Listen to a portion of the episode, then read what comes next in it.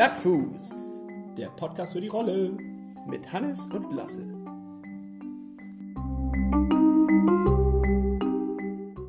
Ich drücke den Knopf. Ich habe ihn schon gedrückt. Ah, willkommen Hannes, willkommen zu einer Sonderfolge. Denn wir senden heute nicht aus dem Funkhaus, wie ihr es gewohnt seid, sondern aus dem Büro von In Silence aus Hamburg. Ja, auch einen wunderschönen guten Tag von mir. Es ist äh, recht aufregend. Wir sind hier in einer völlig anderen Umgebung. Aber wie ihr vielleicht auch selber hört, der Hall ist ganz anders. Wissen wir jetzt noch nicht. Die Aufnahme ist noch nicht geschnitten. aber es fühlt sich schon jetzt super an. Es fühlt sich richtig toll an. Und uns gegenüber sitzt Alex Siegmund. Ist das, ist das so Siegmund oder Siegemund? Nee, nee, Siegmund. Ja, war richtig, klasse. Oder auch einfach äh, Sockensigi, ne? Genau, ja, mittlerweile eigentlich mehr Sockensigi als Siegmund. Äh, Häufig war ich Siegmund mal als Vorname. Manchmal schreiben mir Leute Mails mit Hallo Siegmund, wie geht's dir? Sehr geehrter Siegmund. ja, wir heißen Popkin mit Nachnamen und da haben wir auch schon die merkwürdigsten An Anfragen gekriegt auch. Äh, hallo Popkin. Nee, das ist nun wirklich nicht mein Vorname. Wie geht's? Äh, gut, gut geht's mir. Äh, ich freue mich auf die Aufnahme. Ja, ich, bin, ich bin hier in meinem gewohnten Büro, aber irgendwie sieht's ganz anders aus als sonst. Es ist deutlich verkabelter und medialer. Wir haben äh, unsere gesamte völlig übertriebene Technik mitgebracht. Ähm, wir haben wieder unsere beiden Mischpulte miteinander verschraubt und äh, hier was aufgebaut. Wir werden das mal gleich für euch auch ein kleines bisschen mitfilmen. Ja. Dann könnt ihr das online gleich mal angucken, was wir hier gemacht haben. Also super professionell, würde ich sagen. Ja, absolut. Das sieht Auf gut aus. absoluten Top-Niveau wieder. Ähm, Alex, wie kommst du denn zu dem Namen Sockensigi? Äh, das ist von, das ist mal bei, in einem Trainingslager entstanden, wo ich gar nicht mit dabei war. Äh, das ist von meinem Verein, dem Tri-Team Hamburg. Die waren mal auf einem, in einem Schwimmtrainingslager. Ich war aber gar nicht dabei und danach hieß es irgendwie Sockensiegi. Und das hat sich durchgesetzt. Das ist so ein Selbstläufer, dieses klassische Ding kannst du dir nicht erklären, aber irgendwie passt es natürlich dadurch, dass ich in Silence gegründet habe und irgendwie nur noch auf Socken angesprochen werde. Ja. Und in dem Verein hatten wir, glaube ich, zu dem Zeitpunkt eh dreimal den Namen Alex und dann ist so ein Spitzname natürlich auch ganz gut. Ein Leben voller Socken, ne? Hast Ja, du dir das mal total. so vorgestellt, dass du äh, so- so sockenmäßig unterwegs, auf Socken unterwegs sein wirst? Das war sein Traum seit der Schule. Er Du, wenn man in den Jahresbüchern in der Schule immer schon angeben wollte, Pilot oder, äh, oder Astronaut, was willst du werden, habe ich immer gesagt, Sockenverkäufer. ganz, ganz, ganz klar. Äh, nee, natürlich nicht, wobei das jetzt äh, das ganze Thema so seit drei, vier Jahren ja im Raum steht oder mehr drei Jahre als vier Jahre. Ähm, damals aber irgendwie mit dem Gedanken, dass man eine bestehende Marke, das war eine südafrikanische Marke, dass wir die hier in Deutschland vertreiben wollen. Und dann hat sich das aber irgendwie so hoch geschaukelt und immer mehr da, da in die Richtung ähm, ja, entwickelt, dass wir ge- gesagt haben, ach komm, wir machen es komplett selber. Aber dass das mal irgendwie so funktionieren würde und dass wir hier jetzt sitzen zu dritt im Büro und rechts und links von uns sind nur noch Socken unterwegs, natürlich hätte ich das Alles das voll nicht mit gedacht. Socken. ja, richtige Sockenberge können wir Das sind Sockenberge. Wir sitzen hier zwischen Sockenbergen. Zum Glück ungetragen, das muss man dazu sagen. Stell, stellt euch vor, ich würde hier meine Socken immer nur ablagern nach dem Sport. Die erste Frage, die mich interessieren würde, ist, habt ihr ein Versuchslabor, wo ihr so ganz viele Socken äh, in verschiedenen Stadien des, des vollgeschwitzten Zustandes habt, Ja. um zu testen, wie lange so eine Socke im, im Fußschweiß... Nee, da- das zum Glück nicht, aber wir haben jetzt, also ich bin unser eigenes Versuchsobjekt und wir haben jetzt noch ein neues Versuchsobjekt und äh, nämlich meinen Moderationskollegen Till Schenk, der ja, wenn man es verfolgt hat, drei Wochen lang durch die Sahara gefahren ist mit dem Rad, mit einem Radtrikot, einer Radhose und eben ein paar in Silent Socken und äh, die zwischendurch ja noch in Fischöl irgendwie getränkt hat. Mit Wohl. Absicht. Ich hoffe nicht, ich hoffe nicht.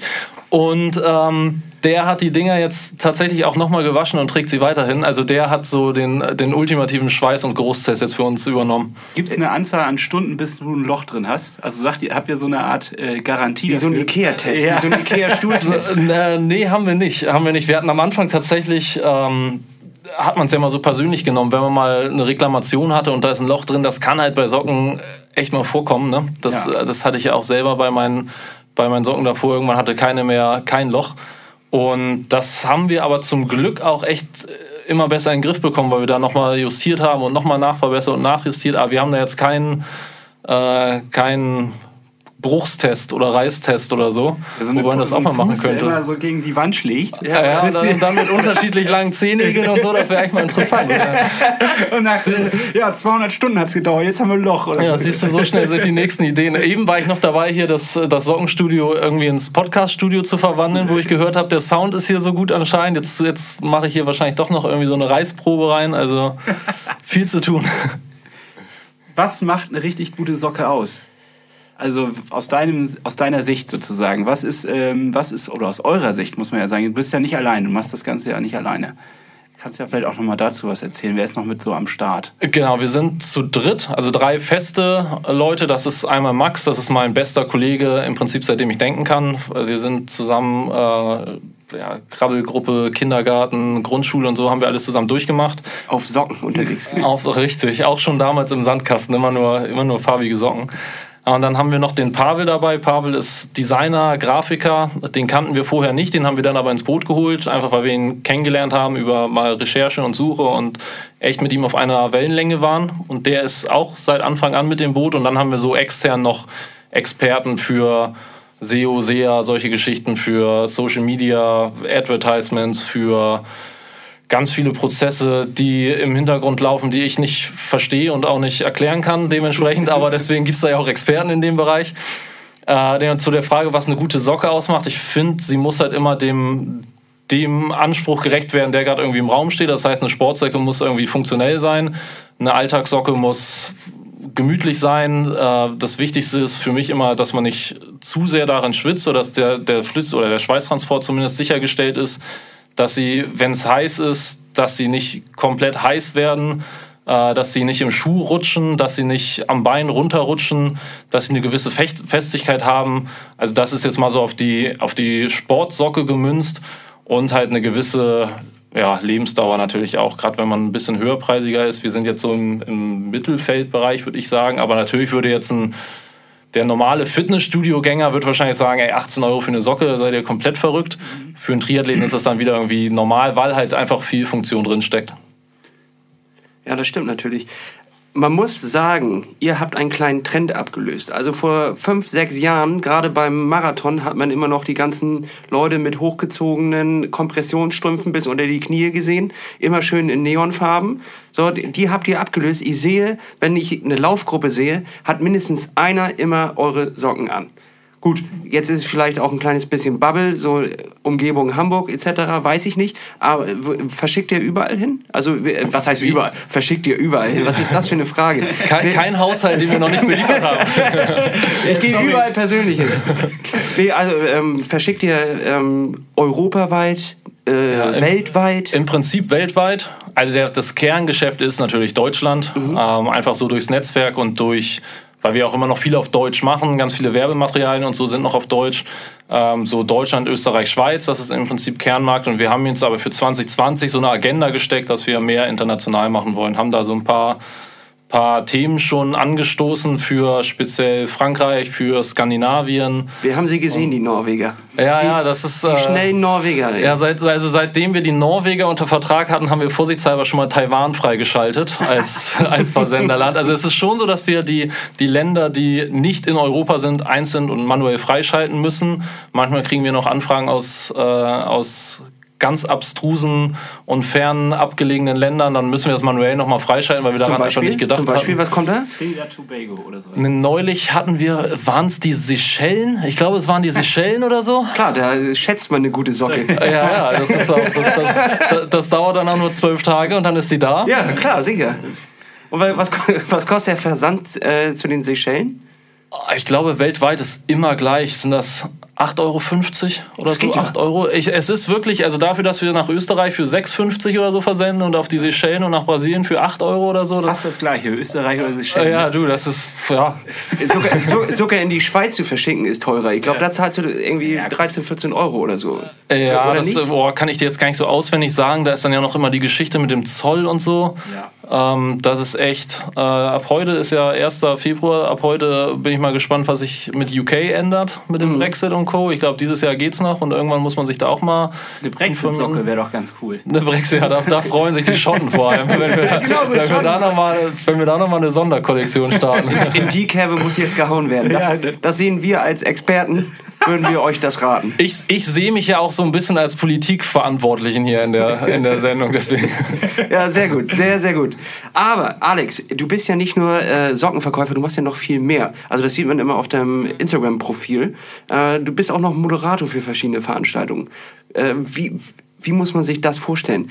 Das muss doch unglaublich anstrengend sein. Ich, ich, egal bei welchem Zieleinlauf, da steht ja immer irgendwie, oder ich weiß nicht, ob du den Zieleinlauf machst oder die Anmoderation, aber da steht immer eine arme Socke und moderiert sich echt den Wolf ab, so elf Stunden lang, irgendwie gute Laune zum schlechten Spiel. Da ist drei, drei Leute im Publikum noch, weil die alle noch irgendwie noch gar nicht da sind, weil die, die der erste äh, Ziel, die erste Zieleinkunft ist in fünf Stunden erwartet oder was auch immer. Da sitzen dann drei Leute im Regen, im Hamburger Regen äh, und äh, ja, und da steht trotzdem einer und erzählt was von Franzbrötchen und guter Laune.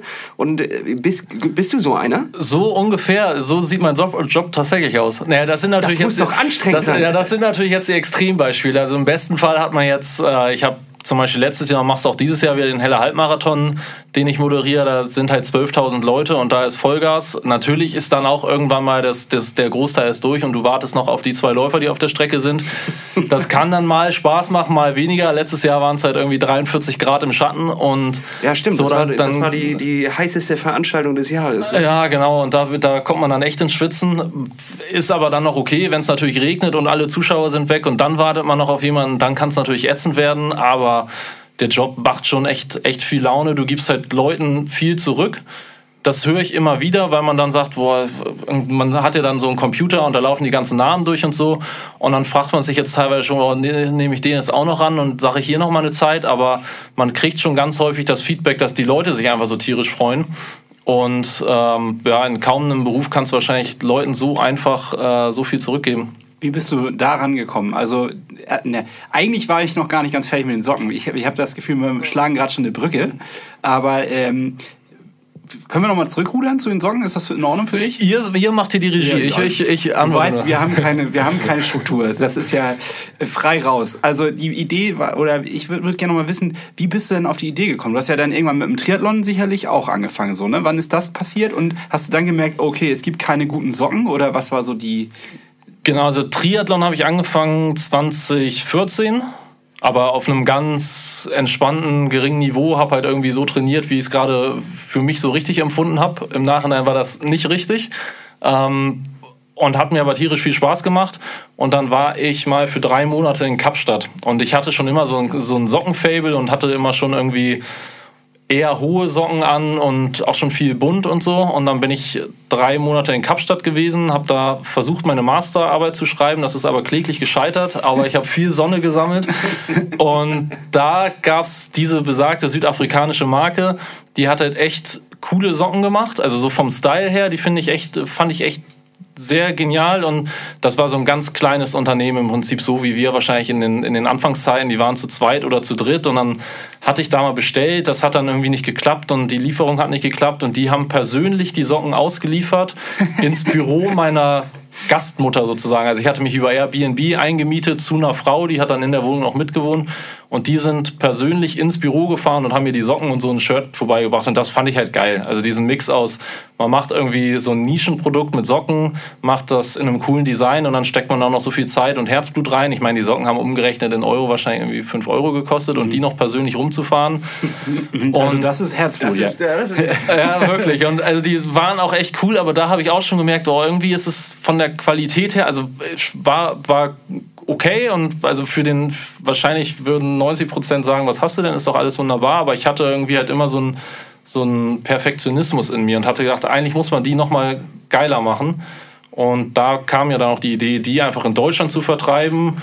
Und dann wussten wir auch nicht, oh, wie viel Einfluss hätten wir da noch auf Produktion und auf Qualität und auf Funktionalität und solche Geschichten. Und dann haben wir eigentlich gesagt, okay, dann wir, wir machen es jetzt mit Style, aber wir stellen der Qualität immer an, an erste Stelle.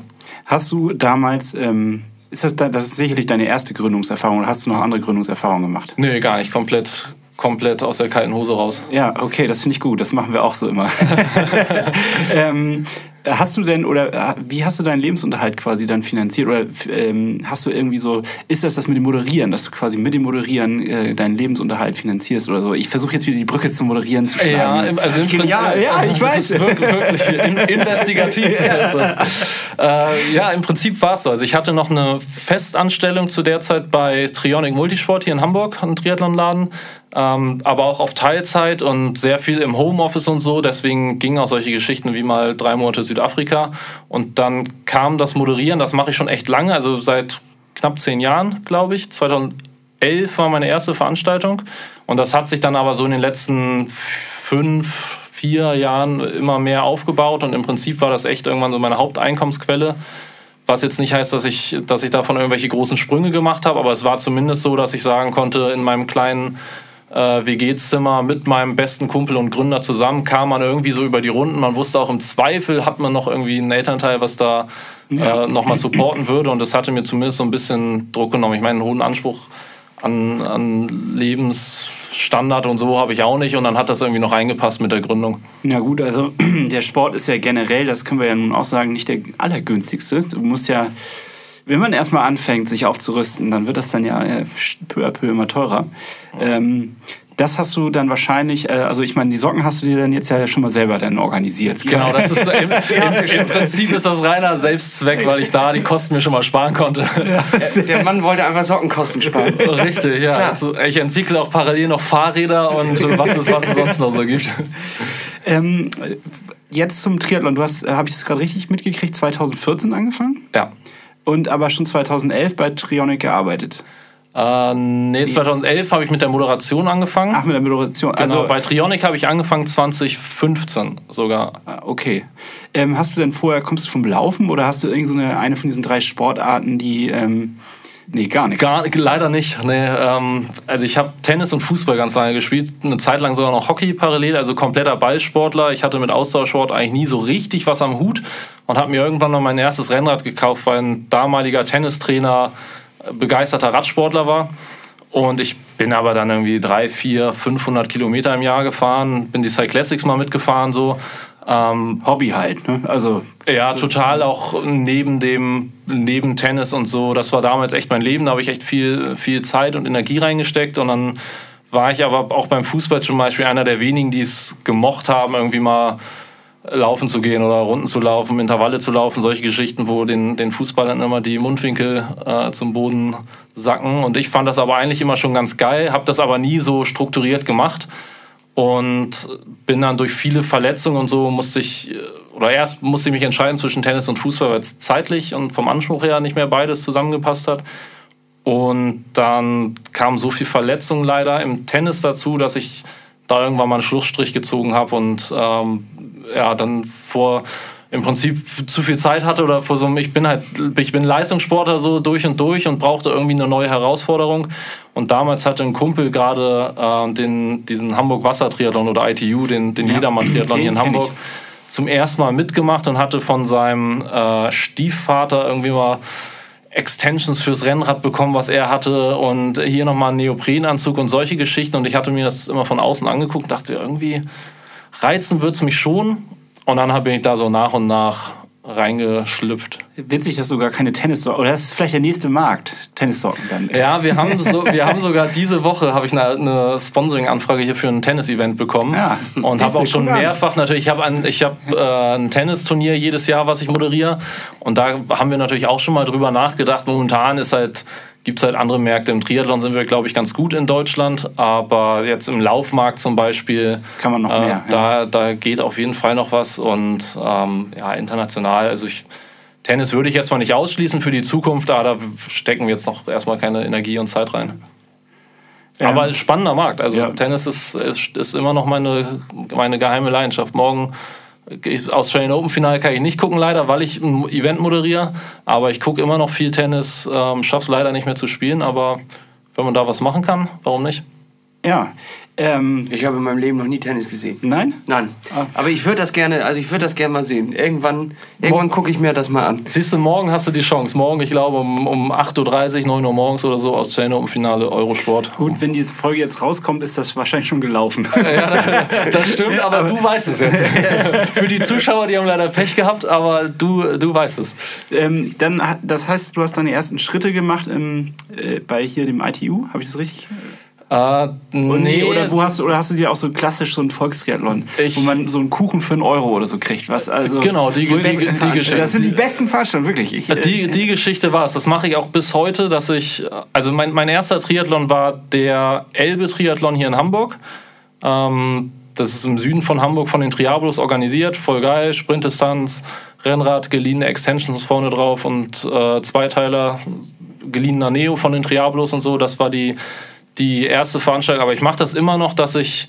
Ich habe in den letzten zwei Jahren zum Beispiel die, meine ganzen Mitteldistanzen, die ich gemacht habe, das waren alles so No-Name oder von so privaten, von irgendwelchen Vereinen, die das veranstaltet haben, wo es halt genau das Stück Kuchen für einen Euro hinterher gibt, ähm, weil ich das, weil ich immer noch finde, dass man die, die fördern kann. Du, du weißt, also die, gar nicht, weil ich jetzt irgendwie Ironman 73 schlecht machen will, ganz im Gegenteil. Also die sensationell organisiert, finde ich, und Absolut, das ja. weiß man, was man hat und empfehle ich jedem da mal mitzumachen. Ähm, aber ich fand es dann auch reizvoll, zum Beispiel mal zu sagen, okay, ich, warum nicht hier den OSee-Triathlon in Uelzen oder den äh, Nordseeman habe ich öfters zweimal gehört. mitgemacht. ja, der äh, ist ja gut. Irgendwie, also Der, der fällt Ja. oft irgendwie. Ja, also ich echt mit sehr viel Liebe und so organisiert. Sehr, sehr gutes äh, Finisher-Buffet. Also das ist, das ist Kuchen da, für da, 50 da, da fühlst du dich im Prinzip, die bieten ja auch Sprintdistanzen und, und Olympische und so an. Da fühlst du dich aber, hättest sogar eine Langdistanz gemacht, weil dir im Prinzip direkt nach Zieldurchlauf der Kuchen in die Hand gedrückt wird. also das, das hat schon was. Der, der Triathlon kann man echt empfehlen. Das geilste Buffet, was ich jemals hatte, war beim äh, Sieben-Türme-Triathlon in Lübeck.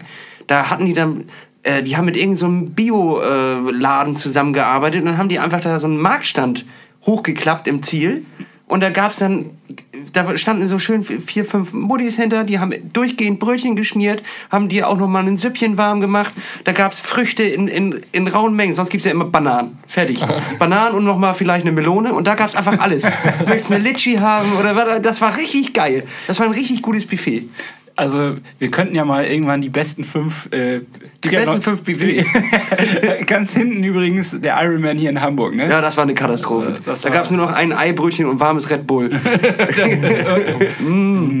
Ja, da, da kann, kann ich euch dann in, wie viel sind es noch? 20 Wochen? Wie heißt die Folge, die jetzt rauskommt? Oh ja, ist das ja, ist, ist ja äh, gleiches Wochenende, kann ich dann berichten. Ist gleiches Wochenende. 21.06. Ja, da sind wir- da euch sind wir da. auch unterwegs. Deswegen, also das ist sensationell, dass ihr den Podcast ins Leben gerufen habt, weil ich werde durch euch immer erinnern, wie viele Wochen denn ich Zeit halt noch habe. Uns wird es dadurch auch bewusst. Ja, ähm, das heißt, äh, du hast dann also wirklich so ganz wie jeder andere auch äh, ohne Plan, wahrscheinlich ähm, völlig unstrukturiert angefangen zu trainieren. Und wann hast du gecheckt, so jetzt muss ich Struktur reinbringen? Das war ähm, Ende 20, jetzt muss ich lügen, 15.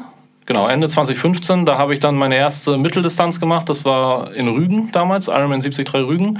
Übrigens mindestens Top 5 Finisher-Buffet an der Stelle. Also, also allein schon deswegen schade, dass es Gibt- dieses Rennen nicht mehr noch? gibt. Nee, leider nee, den nicht. gibt's nicht mehr. Die haben ah, wahrscheinlich zu viel für das Buffet Leider nicht. Es lag, es lag, also an der Qualität des Buffets lag es auf jeden Fall nicht. Das war echt also gro großes Lob an der Stelle nochmal. Ja, und da habe ich mich im Vorfeld schon mal mit meinem jetzigen Trainer zusammengesetzt, mit Nils Görke. Und dem hatte ich. Mhm. Grüße gehen raus. Grüße gehen raus. Und der. Ich war zu dem Zeitpunkt, hatte ich so englische Studenten kennengelernt. Ich kam aus dem Auslandssemester, was ich in England gemacht habe, und das waren drei Studenten, die haben irgendwie Sports Physiology studiert und haben doch gesa haben gesagt, ey, du hast jetzt gar keinen Trainer, aber willst nicht mit uns ein bisschen? Und das war aber so, dass der eine war ein Radfahrer, der andere war ein Läufer und der andere hat irgendwie ein bisschen Ernährung gemacht und dann haben sie das so zusammengeschustert. Das war aber irgendwie halt kein Triathlon-Training. Das ist ja schon nochmal, Triathlon ist ja nicht nur Schwimmen, Radfahren, Laufen. Nein, da gehört leider noch ein bisschen mehr. Was heißt leider? Ja, da, da, gehört noch ein bisschen mehr dazu. Ja, da standen so klassisch irgendwie äh, 50 Minuten Tempowechsel beim Schwimmen an im Becken, was halt einfach nicht, nicht machbar ist. Wo, so 4x4, so eine klassische Radeinheit, das haben sie dann auch irgendwie aufs Schwimmen übertragen und so, was aber ja nicht funktionieren kann.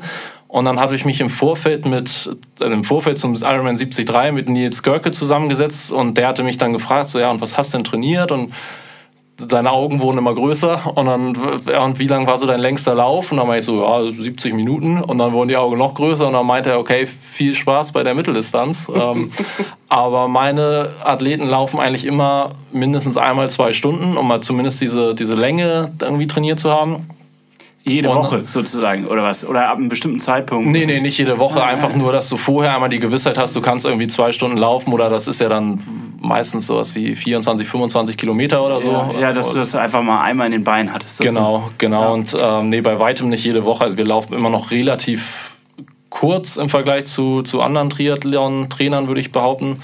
Und naja, dann hatten wir uns irgendwie zusammengesetzt und hatten gesprochen, dass wir es dann nach dem Rennen erstmal Saisonpause und so und dass man danach anfängt mit ihm. Und das heißt, ich habe dann im Prinzip ab Ende 2015, also Saison 2015, 2016, angefangen mit Struktur zu trainieren. Wir sind ja jemand, oder wir sind ja der Podcast, der sozusagen die Hörer mit auf die Reise nimmt. Das schreiben wir zu uns zumindest so ein bisschen auf die Fahne und wir müssen so ein bisschen Triathlon-Lehre immer mit reinbringen. Ähm, was sind so deine, aus deiner Sicht, die wichtigsten Tipps, die man jemanden auf den Weg mitgeben kann, der jetzt anfängt mit einer Mitteldistanz? Also, Die Top 5 Triathlon-Tipps von Alex Siegmund. Haben wir einen Jingle? Haben wir einen Jingle? Das war, das war der Jingle. Ja, das war ja schon. Und ich habe noch dazwischen gequatscht. Jingle. Hier einfügen. Die, die fünf Triathlon, also ich glaube Nummer eins, das- den Fehler habe ich komplett gemacht, hol dir einen Schwimmtrainer und lass zumindest von Anfang an jemanden drauf gucken, weil ich einfach bei mir gemerkt habe, ich habe zwar ein bisschen Bewegungstalent, aber ich habe mir einfach so falsche Muster da rein trainiert, dass es jetzt, jetzt kämpfe ich halt gerade die wieder rauszukriegen. Jetzt habe ich einen Trainer, mit dem ich irgendwie so alle zwei, drei Wochen mal also trainiere. Technik, richtig Techniktrainer. Genau, klassisch Technik mit Technikübungen, jemanden mal an den Rand haben, dem du auch gegenüber irgendwie ein bisschen verantwortlich bist. Ja. Und der sagt dir, ey, hier, rechter Arm, stell den Ellbogen an. Oder der sagt dir, ähm, mehr rotieren. Das Und- ist kein Kraulschwimmen. genau, das ist, dreh dich zumindest mal auf den Bauch. Guck, du darfst nicht an die Decke gucken. genau. Ähm, das ist, das, Wenn du die Decke siehst, bist du falsch rum. Triathlon-Tipp Nummer 1. genau. Bitte ein Fisch tot. Und immer entlang der Leine bitte und nicht hier irgendwie. Nee, das ist, aber das ist so, also da spart man sich extrem viel, extrem viel Frust und ähm, ich glaube, da kann man auf jeden Fall ähm, ja, deutlich mehr Fortschritte haben, erzielen und deutlich mehr Zeit irgendwie rausholen später.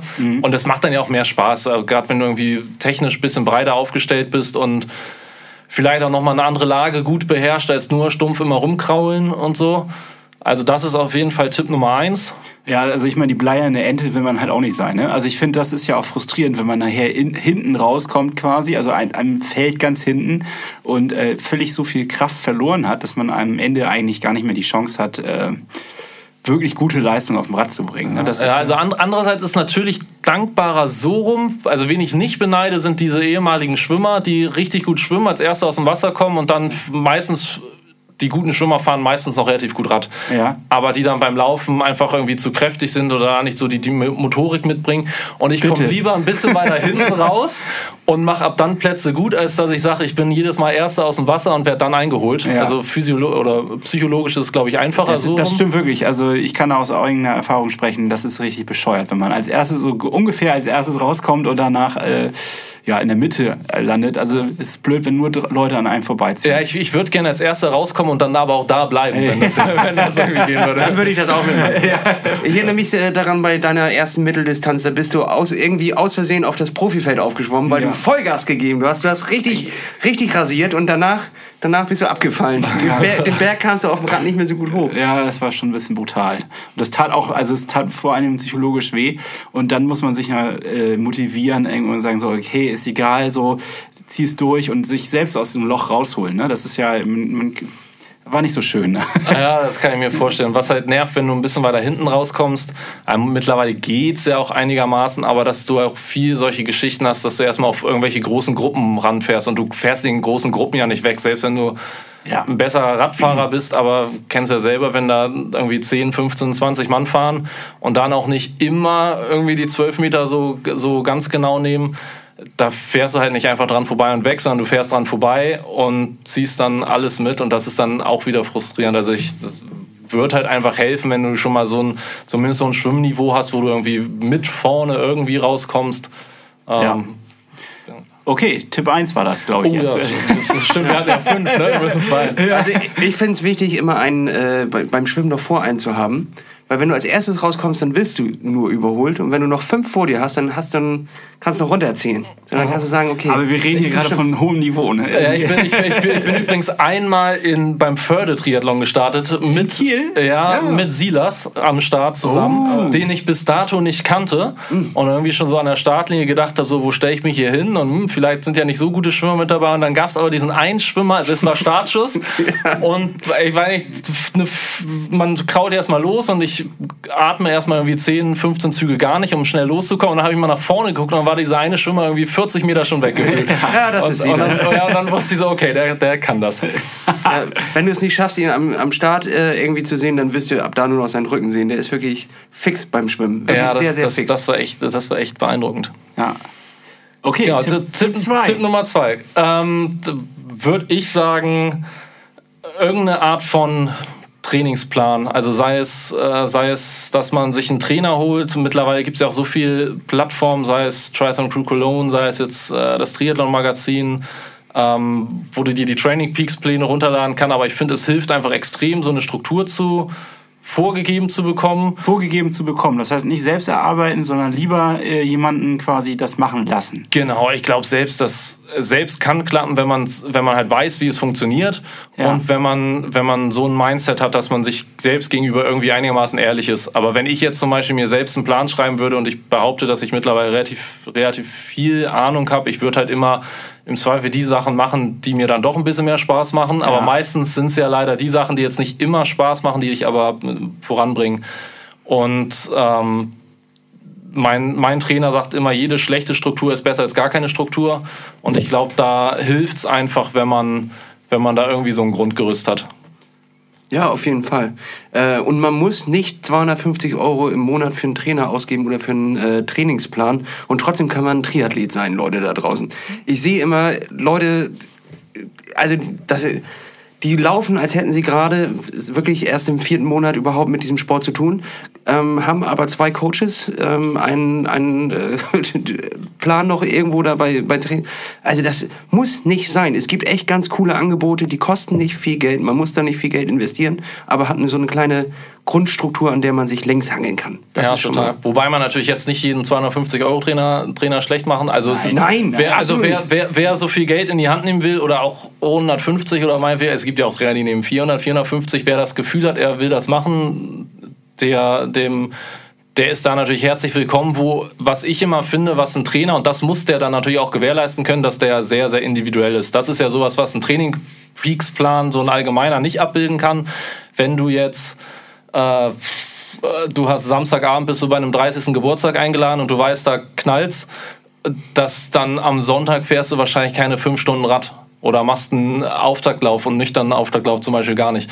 So, das, das kann er im Trainingsplan, also ein allgemeiner nicht bieten. Das, das muss dann halt ein Trainer, wenn du ihn nur für dich buchst und der kostet dann 150, 200, 250 Euro, das muss dann halt auch klappen. Und ich habe da auch schon Beispiele gesehen, dass Trainingslager, Abflug 14 Uhr von Lanzarote und dann standen an dem Tag noch drei Stunden Rad auf dem Plan und da wurde Geld bezahlt und dann denke ich mir, das kann halt nicht funktionieren und dann ist der Trainer, dann, also dann kannst du auch einen Standard-Training-Peaks-Plan nehmen, der von, mittlerweile von ja echt sehr, sehr guten Leuten erstellt wird Ja. und damit bist du mindestens genauso gut dran. Ich will auch nicht, dass ihr mich falsch versteht. Ich meinte einfach nur, es ist schlauer, manchmal die Treppe von ganz unten hochzusteigen, anstatt in der Mitte aufzusteigen. Und äh, bevor man überhaupt die Grundlagen erlernt hat, äh, gleich schon quasi hart rein zu investieren. Manchmal reicht es auch einfach, ein kleines bisschen tiefer zu stapeln. Genau. Oh, das, das wäre jetzt, darf ich Tipp Nummer drei direkt anschließen? Ja, hau raus. Ja, sensationell. Das sind wär deine ne- Tipps, das ist deine das wär Liste. nämlich, äh, den hatte ich gar nicht auf dem Schirm, aber wo du das so sagst, klein anfangen, das würde ich auch mal so mit jedem Material machen. Also mal, mal also eine Einstiegshürde für ganz viel ist, glaube ich, einfach, dass es echt viel Geld kosten kann, der ganze Sport. Aber es wird immer irgendeinen Bekannten geben, der wahrscheinlich einigermaßen so groß ist wie du, der der vielleicht nochmal einen Einteiler leiht oder ein Neo oder vielleicht eine auch mal Rad. Badehose. Oder eine Badehose, das kann auch gehen. Ähm, so, das, das wäre so mein Tipp. Also, so habe ich auch angefangen. Das finde ich immer ganz charmant, wenn man halt nicht seinen ersten Triathlon mit einem 5000 Euro Zeitfahrrad mit Scheibe macht, sondern vielleicht mit seinem Alu-Rennrad. Vielleicht mit Auflegern, die nochmal irgendwie provisorisch am Tag zuvor dran geschraubt wurden oder nicht. Aber das ist halt erstmal so dieses, fang mal an, trainier mal, guck, ob es dir Spaß macht, melde dich mal für den ersten Wettkampf an, genieße es und dann mach nochmal einen zweiten und einen dritten und wenn du dann Bock hast, dann, dann überleg mal, wie du irgendwo, ob es vielleicht ein neues Rad sein kann oder der erste eigene Neo und so weiter und so fort. Aber es gibt auch mittlerweile echt Läden, die die Neos verleihen. Ich glaube, Räder wird ein bisschen schwieriger, aber wenn man nette Freunde hat, kommt das, klappt das vielleicht auch irgendwann. Das, das wäre so Tipp Nummer drei. Äh, und die richtigen Socken tragen. Das, da würde ich jetzt zum Beispiel gar nicht sparen. Da würde ich keine Abstriche machen. Das ist sehr, sehr wichtig. Äh, die besten Freunde sind natürlich die, die da dann auch noch Socken leihen. die vom Vortag-Wettkampf. Ja, genau, von Till Schenk, die jetzt Socken. Wird's, jetzt wird es richtig freaky, denn du wirst jetzt vielleicht äh, selber mal deinen eigenen Werbeslogan reinballern und das mit unserem äh, Plattfuß-Podcast ähm, ja, Code, den man eingeben kann. Was hältst du davon? Oh Gott, ja, das können wir machen. Ich glaube, ich habe den Code sogar. Ich, ich habe ihn, glaube ich, sogar. Äh, der ist ja relativ einfach, ne? Ja. Kommt, kommt davon noch ein Jingle? Muss man jetzt Werbung dazu sagen? Werbung! So, genau. Der Podcast wird nämlich präsentiert, oder ich weiß nicht, ob er präsentiert wird, aber der Podcast gibt zumindest die sensationelle Möglichkeit, bei In Silence einen 10% Preisnachlass zu bekommen und zwar mit dem Code Plattfuß. Das wird so geschrieben, wie es auch gesprochen wird, mit Doppel S am Ende. Und der Ganze wird bei In Silence, I-N-C-Y-L-E-N-C-E. Das habe ich schon mehrfach Endlich, aufgerufen. endlich wird es mal aufgeklärt. Auf die Idee bin ich nie gekommen, es einfach zu buchstabieren. Das ist So ja, ich, einfach. ich, ich kriege so viele Nachfragen, ich habe das mittlerweile gelernt. Ich kriege übrigens auch sehr viele Sponsoring-Anfragen, wo der Name falsch geschrieben ist. Das ist ein, ein Tipp an dieser Stelle, wenn jemand von, von uns gesponsert werden will, bitte schreibt den Markennamen richtig. ähm, äh, Deswegen hast du mir nie geantwortet. wir müssen Werbung Ende noch sagen. Achso, genau, 10% online. Ähm, genau. Werbung Ende! so, wir haben da ja noch eine Aktion laufen noch. Äh, Wir haben die, die letzten Wochen etwas stiefmütterlich. Aber, aber warte, wir sind doch noch in den Top 3 von Achso, ja. Wir springen heute Eben, extrem. eben hieß es hier noch irgendwelche Brücken schlagen und so. ja, ich dachte, von Aktionscode zu Aktion, so dachte ich, wäre die. Ah, das war eine Brücke in deinem Kopf, die konnten die- wir aber nicht hören. Nein, die die konnten wir einfach nicht hören. Ja. Äh, lass uns doch die, auch die beiden Punkte noch bearbeiten. Dann hauen wir ein bisschen was auf die Rollendisco-Liste, Ja. denn bestimmt hat Alex auch ein, zwei Motivationssongs mitgebracht. Und dann gehen wir nochmal auf die Aktion ein. Finde ich gut. Ich, Stark. Kann ich mich drauf einlassen. Okay, dann sind wir jetzt bei Punkt Nummer 4. Richtig. Okay, Punkt 4, also Schwimmen hatten wir, Trainer und so hatten wir Material. Dann gehen wir mal zum Laufen. Ähm, da, Das wird spannend. Ja, da, da finde ich es gut mit, mit, also das, was ich immer versuche, ist mit hoher Frequenz zu laufen. Also das sagt man ja auch irgendwie so immer so um und bei 180 Schritte. Das schaffe ich nicht, also auch, glaube ich, weil ich jetzt kein geborener Läufer bin und relativ groß und so. Wie zählst du die? Uhr. Uhr. Ähm, kannst du mir kurz erklären und auch vielleicht für an alle da draußen, die nicht so viel Ahnung vom Laufen haben, warum mit der hohen Frequenz? Was ist Das- Also an dich und an alle Leute, die nicht so viel Ahnung haben. aber, aber gut getan, mein Lieber. Sehr, sehr gut, sehr gut. Du weißt es natürlich, aber ich möchte hier nochmal für das Publikum nachfragen. Äh, Genau, ich will es nicht selber verraten. äh, nee, der, der, der Sinn dahinter ist, dass viele zu große Schritte machen, also oder zu lange Schritte. Lang dann nicht nach hinten, also nach hinten muss der Abdruck lang sein. Das ist immer dieses, wenn man jetzt Eliud Kipchoge oder so sieht, der hat dann halt echt perfekten Abdruck nach hinten, gestrecktes Bein und so. Aber dass der Aufsatz vom Fuß unterhalb des Körperschwerpunkts ist, also unterhalb der Hüfte weil alles, was davor, davor passiert, ist dann im Prinzip auf der Ferse landen und dann bremst du dich eigentlich selber immer nur aus. Und wenn du unterm Sch- Körperschwerpunkt landest, hast du den perfekten Hebel und das perfekte Abrollverhalten, um möglichst schnell wieder in diesen Transfer zu gehen ähm, und diesen Schwung mitzunehmen. Und das kannst du dadurch gewährleisten, dass du kürzere Schritte machst oder kürzere Schritte und dadurch schnellere Schritte, sch- ähm, höhere Tr- Schrittfrequenz läufst und der Impact ist nicht so hoch. Also du kannst dir das ja mal vorstellen, wenn du jetzt irgendwie ganz extrem immer nur hüpfen würdest, von einem Bein ganz langsam aufs andere Bein, dann hast du immer so einen Impact auf die Sehnen und Gelenke. Wenn du viele Schritte machst, dann ist jeder einzelne Impact nicht so, nicht so kräftig und damit dann auch verletzungsprophylaktisch gut und halt eben echt effizient, was das, was das Laufen angeht. Ja, ähm, Dankeschön. An, also, Gut, das nochmal zu hören, obwohl wir das natürlich wussten. ja, natürlich. Ja, und was, was echt krass ist, also das, das, das funktioniert halt meistens ganz gut, wenn man schnell läuft und dann jetzt Garmin-Uhren oder Sigma oder für wen wir sonst noch Werbung machen wollen, die, die, die geben dir das dann auch immer aus, wie viele Schritte du gelaufen bist, also meistens erst hinterher. Und dann bei den schnellen Abschnitten funktioniert das meistens ganz gut. Bei den langsamen ist es so, dass die meisten extrem rumschlurfen. Ich bin auch so einer. Ich muss mich echt immer daran erinnern, dass ich dann mit, mit höherer Frequenz weiterlaufe. Ah, das ist, wenn ich nach Hause komme, ist das das Erste, worauf ich gucke bei meiner Uhr. Also nicht Durchschnittspace oder wie viel ich gelaufen bin oder so, sondern das Erste ist immer, immer Schrittfrequenz. Und wenn man da von Anfang an versucht, irgendwie flüssig unterwegs zu sein, ich glaube, da kann man viel, viel Äh, ich gucke hier gerade auf meine Uhr. Was hattest du gesagt, ist eine gute Zahl?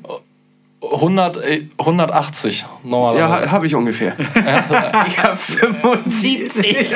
Nee, so, aber 75, dann ist der einseitig gemessen. Also heißt nur ein Fuß, dann kannst du das schon mal mal zwei und dann bist du bei 150 Ja, die, hier steht Trittfrequenz 75 RPM. RPM, ja. Und das war eine Laufeinheit?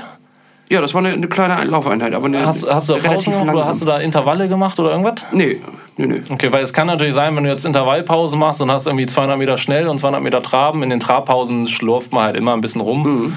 Aber wenn du jetzt 75 hast, dann beim nächsten Mal ein bisschen zügigere Frequenz. Ich versuch's. Für dich. Äh, Das sind meine Hausaufgaben, die nehme ich so mit. Ich versuche nächstes mal. Mal locker über 100 zu kommen.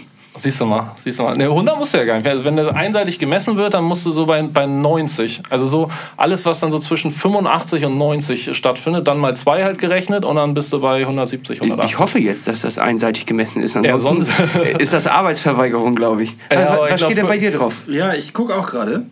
Ähm, drei, also 83. Ja, Äh, siehst du, das geht ja schon mal in eine, in eine ganz andere Richtung. Das sind dann 166. ui.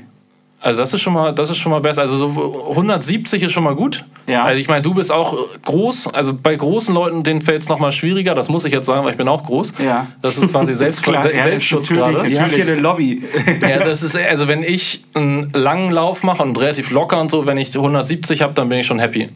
So, Okay, aber ja. es gibt Das also war jetzt auch eine schnellere Einheit, also Okay. ähm, acht Kilometer und dann aber so, ähm, also es war Tempodauerlauf. okay. Ja. Ähm, aber gut, gut zu wissen. also was halt krass ist, sind diese ganzen Topläufer, die laufen halt 180 Schritte, wenn sie schnell laufen, also in ihrem Marathontempo oder halt irgendwie drei Minuten Schnitt. Wenn die ja mit 4,30, fünf Minuten los joggen, was ja für die Joggen ist, dann haben die immer noch diese 180 Schritte. Das ist, das ist halt dann, dann Aber die laufen dann ja auch extra auf dem Vorderfuß, um weniger äh, Zeit auf dem Boden zu verbringen, um schn schneller den Schritt wieder zu setzen. ja, also op optimal Mittel, Das ist ja auch nicht Mittelfuß empfehlen, so. empfehlenswert. Ne? Genau, Mittelfuß ist im Prinzip so das, was sich durchgesetzt hat. Früher war es ja immer mal, war das früher, aber man hatte mal gesagt, Ferse, da hat man die meiste Dämpfung, dann ist man weggegangen und hat gesagt, nee, da bremse ich aus. Also ganz extrem anders, wie jetzt müssen wir über den Vorfuß laufen. Geht auch ins Knie. Geht auch ins Knie. Ja, und Vorfuß geht dann extrem auf die Wade und Achillessehne. Ähm, und jetzt sagt man, Mittelfuß ist eigentlich so der goldene Weg. Deshalb ja auch der, der Aufsatz unterm Körperschwerpunkt, weil da ist im Prinzip nicht viel anderes möglich als Mittelfuß. Wo wir gerade äh, darüber reden, lass uns gleich eine Schnellfrage stellen. Jan Frodeno, neuer Schuhpartner, wer wird es sein? Oh, das habe ich auch schon diskutiert. Also ich fände es richtig geil, wenn er was ganz Eigenes macht. Den Frodeno, ne? Ja, den, den, den, eigenen Schuh. Den, Fro- Fro- den Frodissimo. Den, den Frodissimo. Da gibt es auch eine Packung Cappuccino den, zu. Den Frodissi-Schuh. Ja, den das wäre schon das richtig. klingt echt wie so eine Maschine. Frodissimo. Oder einfach die Marke Frodo. Ja. So. Aha, aha. Also ich, ich, ich, würde, ich würde mich freuen, wenn er zu New Balance geht, weil ich ja auch die New Balance Schuhe laufe. Ich Ist das hier gerade Werbung? Ach, da müssen wir einsprechen. Ne? Ja, aber ich, ich, ich fürchte, dass er zu Nike, das ist jetzt auch Werbung, ne? aber ich fürchte, dass er zu Nike, Ja, die Geht. Idee hatte ich auch schon. Ähm, Ist natürlich zu vermuten, weil die viel Geld in der Hinterhand haben und natürlich mit dem Vaporfly eine, eine gute Serie gerade am Start haben. Aber dieses Carbon äh, in dem Schuh ist ja jetzt gerade auf der ISPO. Jeder hat einen neuen Schuh mit Carbonfläche drin. Dementsprechend wird sich das, glaube ich, bald auch wieder leicht ausgleichen. Nur die einzigen, die kein Carbon drin haben, ist, glaube ich, Essex.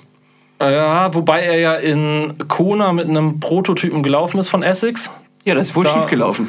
Da ist, da ist, äh, die, die haben auch eine, eine Carbonsohle drin. Also mittlerweile macht das, oder die meisten bringen es jetzt raus. Die einzigen, die es mittlerweile haben, sind ja Nike und Hoka.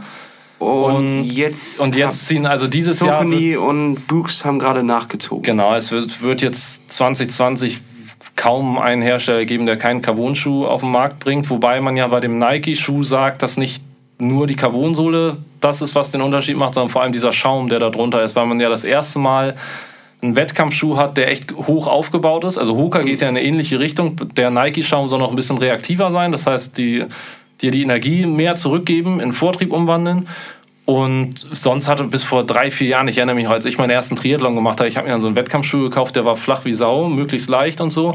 Und das ist ja gerade so der neue Trend, dass man den eher hoch aufbaut mit viel Schaum, was dann wieder für die Dämpfung äh, extreme Vorteile bringt und für die Energierückgewinnung. Ich muss, sorry, dass ich da jetzt sofort einhake. Ähm, ich habe da jetzt eine Frage zu. Würdest du, das könntest du ja auch sonst als fünften Tipp nehmen, wenn du willst, also musst du aber nicht. Ah. Äh, würdest du sagen, man braucht zwei, ähm, also einen Wettkampfschuh, einen Schuh, den man nur im Wettkampf trägt und einen Schuh, den man im Training trägt? Oder wie machst du das genau? Das wird scharf diskutiert. Jein. Also ich, ich, ich finde, dass man mindestens zwei Schuhe braucht, wenn man, sagen wir, dreimal die Woche laufen geht. Das muss jetzt aber kein reiner Wettkampfschuh sein und dann irgendwie was anderes. Aber ich finde es schon gut, wenn du zwei unterschiedliche hast, weil jeder Schuh ja auch so ein bisschen anders gebaut ist und deine gesamte Muskulatur bei jedem Schuh ein bisschen anders angesteuert wird. Also vor allem die Fußmuskulatur. Und dann bietet es sich natürlich an, irgendwie einen Schuh zu nehmen, der vielleicht ein bisschen gedämpfter ist und dir ein bisschen mehr Führung gibt. Und dann einen Schuh, der ein bisschen leichter ist, ein bisschen direkter für so schnellere Sachen, für Tempoläufe, Intervalle, dann auch für einen Wettkampf. Und, also das, und man, also wenn, wenn du mit dem Schuh läufst, der hat ja irgendwie ein Dämpfungsmaterial, Dämpfungsschicht und wenn du läufst, du machst, wir haben jetzt gesagt, 180 Schritte oder 170 pro Minute, läufst eine Stunde, dann kommen da halt extrem viele Schritte zusammen und jedes Mal wird diese Dämpfungsschicht so ein bisschen zusammengedrückt. Klar. Und das braucht einfach ein bisschen, bis sich die wieder erholt hat. Und wenn du jetzt natürlich jedes Mal mit diesem Schuh läufst und die Schicht hat sich noch nicht ganz erholt, dann lassen auch die Eigenschaften nach und dann wird es wieder orthopädisch zum Problem, dass einfach der Schuh nicht mehr so funktioniert, wie er wie er funktionieren soll. Und dann kannst du da vielleicht irgendwie Knieprobleme, Knöchelprobleme, sonst was, sonst was bekommen. Deswegen würde ich immer zwei Paar laufen. Also ich, kann, Mindestens. ich kann das jetzt natürlich nicht äh, verallgemeinern, aber ich kenne eine Studie, die bei uns an der Universität gemacht wurde, wo es genau um das Thema Wettkampfschuh geht. Denn es gibt viele Leute, die haben einen, einen Schuh, den haben sie vielleicht auch in zweifacher Ausführung, den laufen sie normal und dann haben sie einen äh, Schuh mit kleiner Sprengung, also geringer Sprengung, den sie für den Wettkampf dann nehmen, der dann leichter ist und wo sie dann die Vorstellung haben, der bringt die weiter nach vorne. Problem ist nur, dass jeder, wie du auch schon gesagt hast, jeder Schuh die Muskulatur anders ansteuert und dementsprechend hat bei vielen Leuten, die sie im Test hatten, ähm, die Muskulatur versagt, als sie dann umgestiegen sind nach drei Monaten Training auf den Wettkampfschuh, um damit dann einen 10-Kilometer-Lauf äh, zu laufen. Danach hatten sie äh, größere Muskulaturschmerzen, sie konnten nicht so viel Leistung bringen und dementsprechend in meinem Wissensstand, das wird natürlich auch nächste Woche wieder widerlegt von irgendjemand anderen, aber ähm, ja, so ist, so ist doch wirklich Sportwissenschaft ist doch so. Da sagt äh, Blackwall, das bringt gar nichts und der nächste sagt wieder, das ist das Ding und äh, die entdecken doch ständig wieder was Neues. Aber auf jeden Fall ist, ist glaube ich, nicht unbedingt empfehlenswert, einen neuen Schuh, den du dann auch am besten noch für den Wettkampf schonst oder so,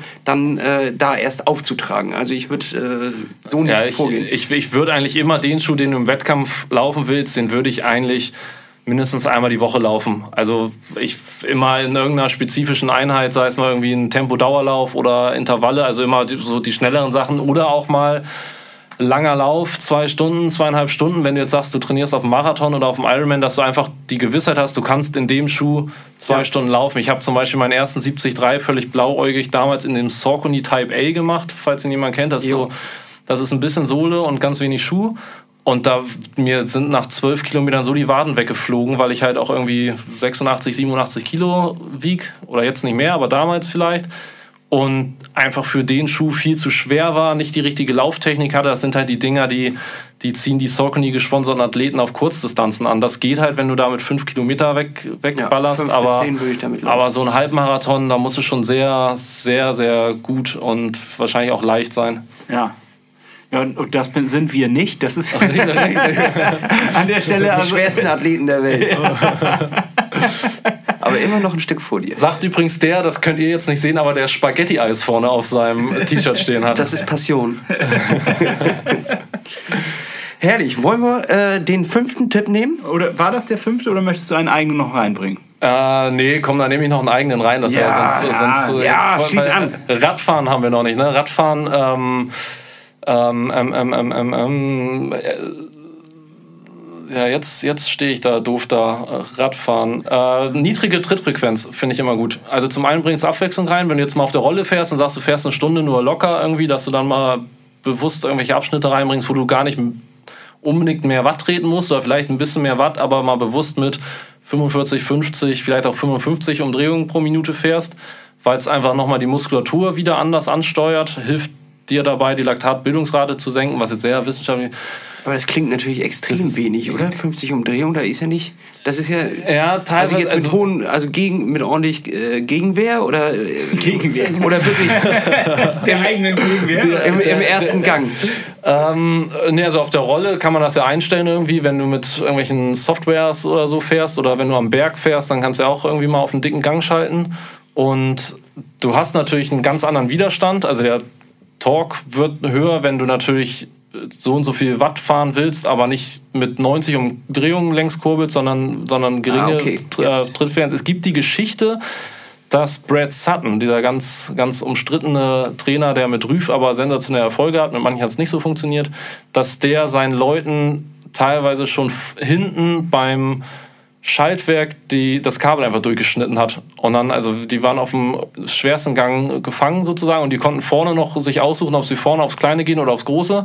Aber ähm, der hat die dazu quasi gezwungen, dass sie mit so niedrigen Frequenzen fahren. Macht Daniela Rüff ja auch ganz viel im Training und gibt dir Kraft, gibt dir, gibt halt nochmal eine andere Muskelanschauung und macht es halt interessanter, als wenn du immer nur.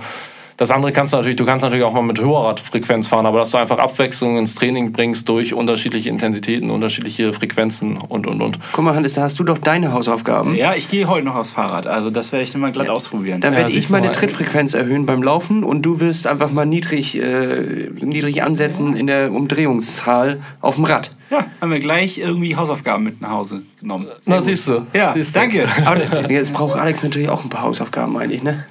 Ähm, ja, aber wir können ja danach... Ich gehe ich geh gleich noch schwimmen. Ich habe jetzt gehört, wenn du da auf die Profis ausschwimmen, was mache was mach ich denn beim Schwimmen anders? Ah, äh, ich weiß ja nicht, was du jetzt quasi falsch machst. Doch, äh, ich habe einen Tipp. Ja? Ähm, gegen das Brett schwimmen. Also, wenn du normalerweise nur Beinarbeit machst, äh, kennt man es ja eigentlich, dass man das Brett schön ausstreckt und, und lange Arme. Aber jetzt ist deine Aufgabe, mal das Brett quasi gegen das Wasser zu drücken und dich mit der Fußarbeit gegen das Wasser Also zu. zu ja. 90 Grad Winkel, das Ja, Brett ich- schön gegenhalten und vor allen Dingen die Kunst ist, das runterzudrücken dabei. Okay, ich habe das Gefühl, wenn ich das jetzt auch noch mache, dann komme ich gar nicht mehr voran, Kraulbeine. Ja, aber Genau, Das ist, wahrscheinlich, das ist wahrscheinlich genau, genau der Punkt dabei. Aber du brauchst auch keine eigene Bahn, du kannst das auch einfach. das, das ist ein bisschen wie Endless Pool. ja, richtig. Ich glaube, mein Tipp wäre, ähm, jetzt beim Schwimmen, ist vor allen Dingen Körperhaltung. Also das ist, ähm, viele haben halt den, ihren Schwerpunkt oder liegen halt viel zu niedrig hinten. Und der, der, der Schwerpunkt vom, von der Hüfte quasi ist zu tief im Wasser und dadurch hat man eigentlich keine gute, ja, Aerodynamik ist es ja, ist der falsche äh, Hydro, Hydro, Hydrodynamik, ich weiß nicht. Irgendwas wird schon sein. Irgendwas soll das schon sein. Irgendwas mit Dynamik. Reich, Also- reich mir nach. Man hat natürlich mehr Fläche, die man sozusagen verdrängt äh, mit, mit seinem Körper. Und man kann ja dann spezielle Übungen machen, äh, indem man sich auf die Seite dreht und äh, versucht, ja, ähm, den Arm, der auf der Seite oben liegt, so aus dem Wasser zu halten und dabei Ja. nur die Beine zu be benutzen, also nicht die Arme und ähm, ja so seitlich in so einer Seitenlage zu mehrere Bahnen zu schwimmen. Und das stabilisiert ja den ganzen Chorbereich und das ist eine sehr sehr gute Übung, um einfach bessere Körperhaltung reinzukriegen. Da kann man dann auch so Drehwechsel und sowas kann man ein bisschen mit spielen. Also ich weiß nicht, ob du sowas machst. Ich denke ja, ne? Äh, mittlerweile ja, das geht dann auch äh, wieder zurück zu Tipp 1. Das, hätte, also das muss man halt, das ist glaube ich sowas, das muss man von Anfang an irgendwie machen, damit man von Anfang an da diese, diese Basics beherrscht, sowas wie Wasserlage, Beinschlag und Genau, so. also Wasserlage ist ziemlich entscheidend und ähm, ich habe auch das Gefühl, was viele falsch machen, ist, dass sie an der falschen Stelle das Wasser verdrängen wollen. Das habe ich schon mal in einer der ersten Folgen gesagt, ähm, dass viele dann, wenn sie den Arm ranholen von vorne und das Wasser jetzt am Körper verdrängen wollen, äh, irgendwie viel zu seitlich sind und ähm, nicht unterhalb des Körpers, also in so einem 90-Grad-Winkel soll ja der Arm sein, Aha. unterhalb des Körpers ähm, das Wasser verdrängen und äh, da muss man ja das Wasser verdrängen, damit man möglichst kraftsparend und gleichzeitig schnell vorankommt. So, ja. Aber das sind so Sachen, die muss man meistens auch wirklich von außen irgendwie gesagt bekommen. Man selber merkt das gar nicht unbedingt. Und äh, da hilft es vielleicht auch mal eine GoPro aufzustellen und sich zu filmen oder sowas, Ja. äh, wenn man jetzt keinen Trainer hat, der da drauf gucken kann. Da will ich auch noch einen Tipp anschließen, wo wir jetzt schon über Schwimmen reden. Leute, streckt die Beine beim Kraulen. Ich äh, war vorhin in, in Ohlsdorf im, im Bad. Schönes Bad. Sehr schönes Bad. Schöne 50 Meter Bahn. War wenig los. Leute, das war echt herrlich. Und äh, dort habe ich aber, wenn man äh, seine Pausen macht für die Intervalle, habe ich einfach mal kennt man ja, da sieht man einfach mal ein paar anderen Leuten noch beim Schwimmen zu. Und da habe ich gemerkt, dass locker 70, 80 Prozent der Leute beim Kraulschlag ähm, die Beine im, im Kniegelenk einfach leicht anwinkeln. So, dat, das bringt es halt nicht. Es ist schön, äh, der Erfolgsfaktor liegt im Strecken. Ja, Oder stimmt das überhaupt nicht? Oder Ja, mache ich nein, das falsch? Nein, nein, du darfst aber auch nicht übertreiben, du darfst ja nicht verkrampfen. Das ist ja auch das Problem. Wenn du verkrampfst, egal wahrscheinlich in welcher ähm, dieser drei Sportarten, dann hast du auch wieder ein Problem. Ja. Ja. Also Äh, locker aber bleiben. so viel- Lo- locker geschmeidig Zu, bleiben. Ja. So viel zu der Bleibt Theorie. geschmeidig. Äh, jetzt muss ich noch eine Sache fragen an euch. Ich habe noch eine Frage an beide von euch. Äh, ich war diese Woche. Nee, hattet ihr schon mal so richtig Nippelrush? Oh ja. Sicher. Ja, ähm, ich hatte diese Woche meinen ersten heftigen Nippelrush. Also ich muss dazu sagen, ich weiß nicht genau, was Nipple Rush ist, aber ich kann es mir vorstellen und Ja. den, den hätte ich schon gehabt, ja. Äh, also, dass du so Wenn, wenn das T-Shirt so richtig schön da äh, an der Stelle scheuert. Ja. Und dann, äh, wir hatten jetzt ja ziemlich schlechtes Wetter in Kiel. Es hat sehr doll geregnet innerhalb der Woche. Und ich hatte ähm, ein T-Shirt an mit einem Aufdruck. Und dieser Aufdruck lag genau auf dem Nippel.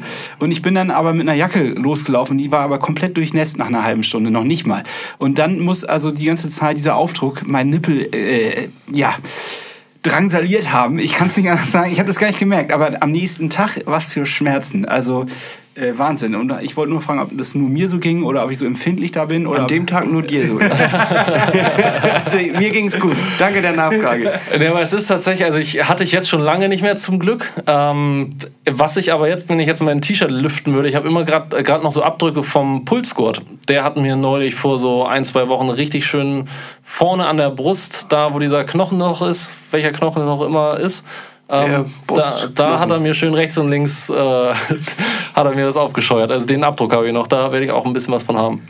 Äh, Unangenehm, ne? Leute, Also Leute, Schmerz, unangenehm. Schmerzen, die einfach kein Mensch braucht. Leute, Vaseline im Alltag. Ich sag's immer wieder, aus Sicherheitsgründen. ist das der Folgenname? Ja, ja, Vaseline.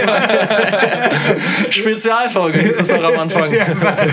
Spezialfolge Vaseline im Schritt. Ja, grundsätzlich reibt euch ein, Leute. Reibt euch ein, auch aus Sicherheit. Wenn ihr morgens die, das Haus verlasst, reibt euch einfach aus Sicherheitsgründen ein. Man weiß nie, ob es mal regnet und man den Aufdruck an der Diese Stelle. Folge wird präsentiert von.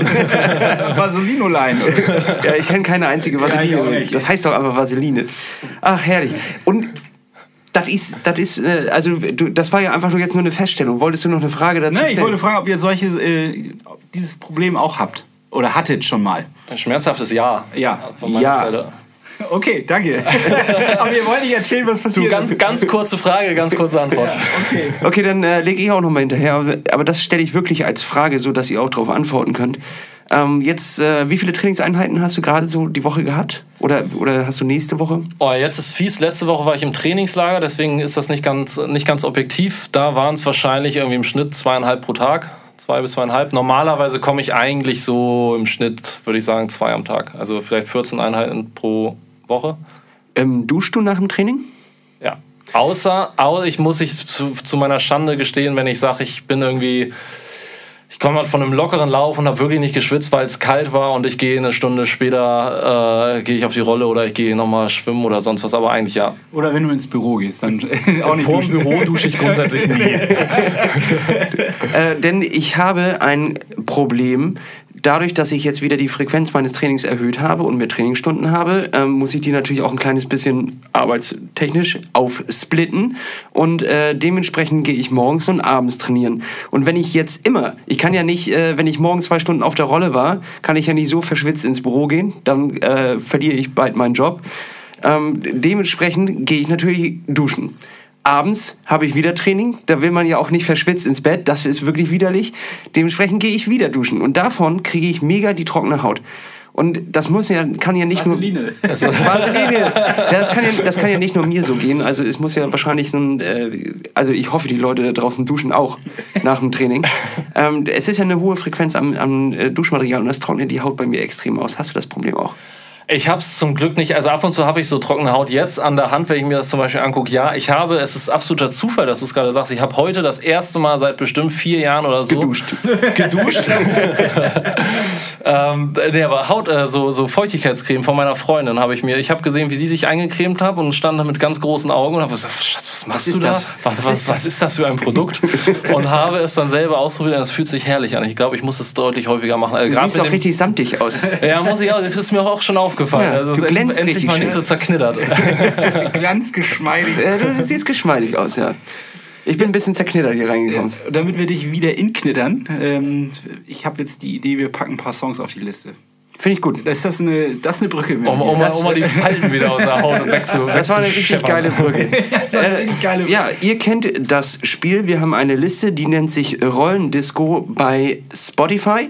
Und dort packen wir immer zusammen mit unseren Gästen ein paar Songs drauf, um euch zu motivieren.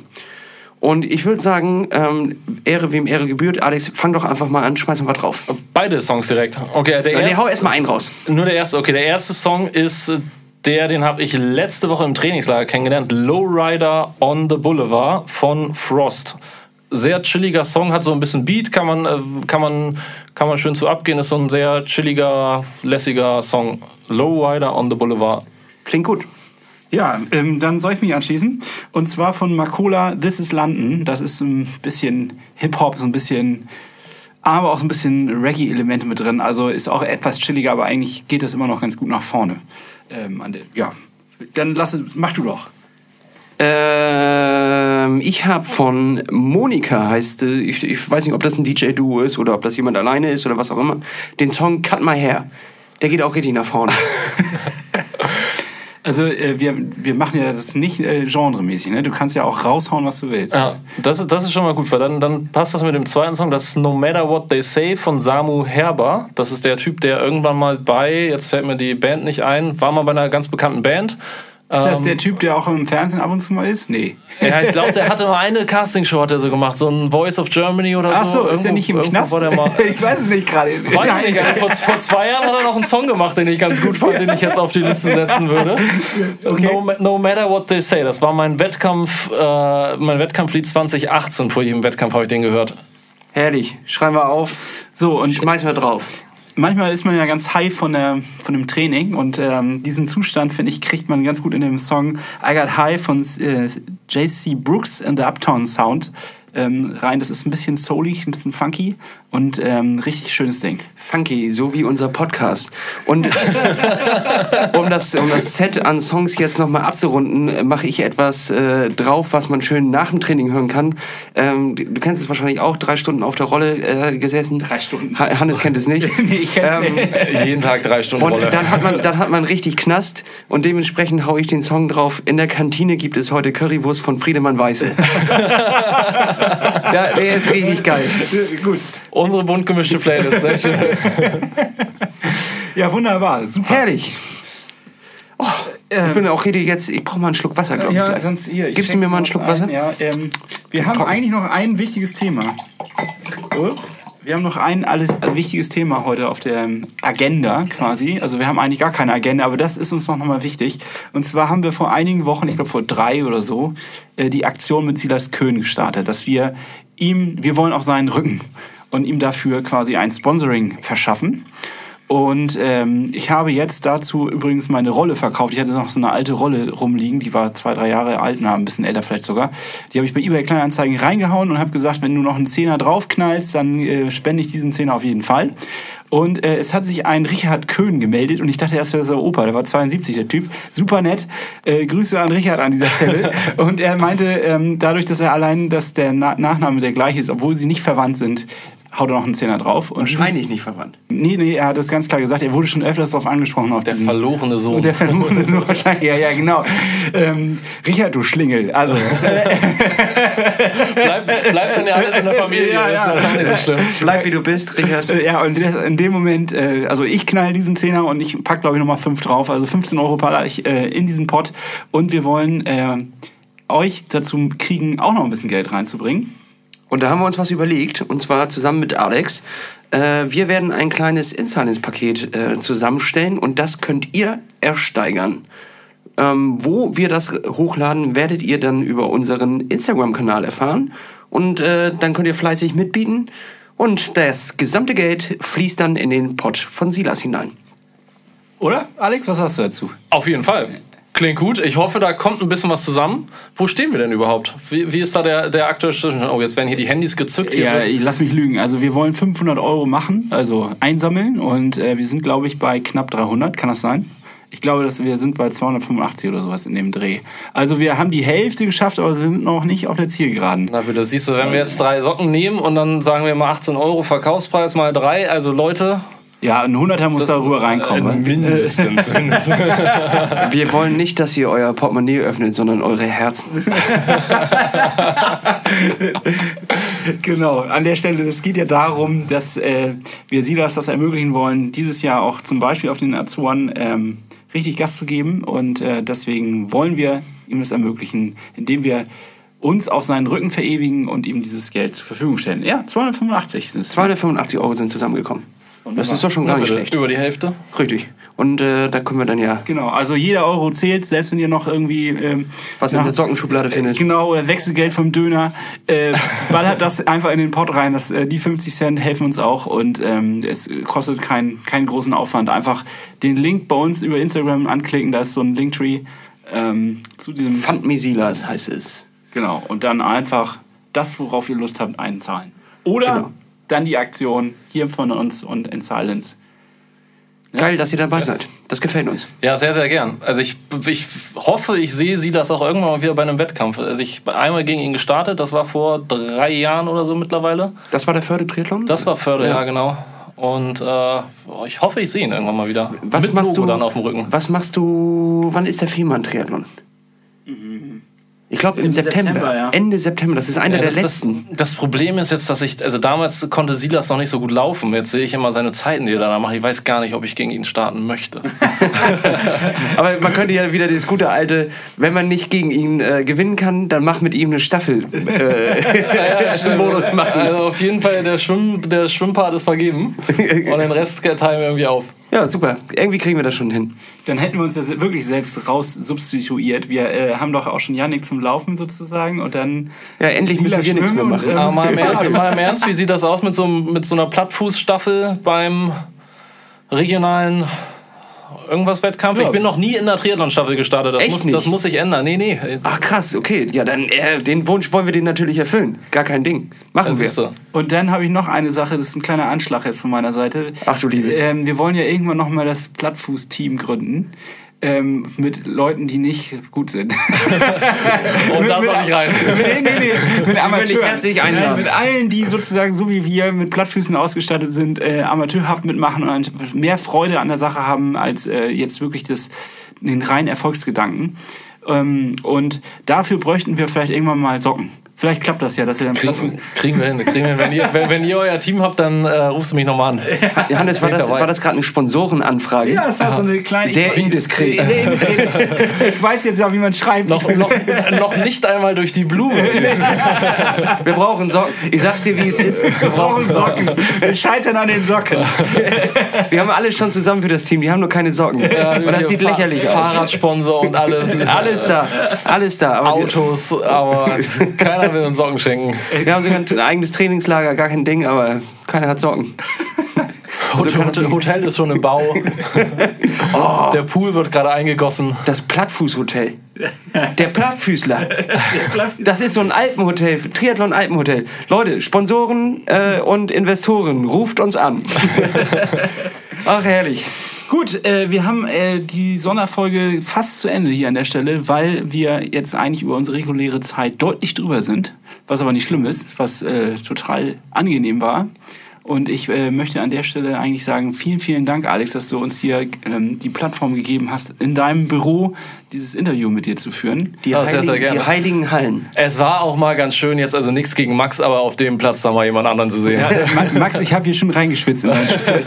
An der Stelle, also der ist vorgewärmt.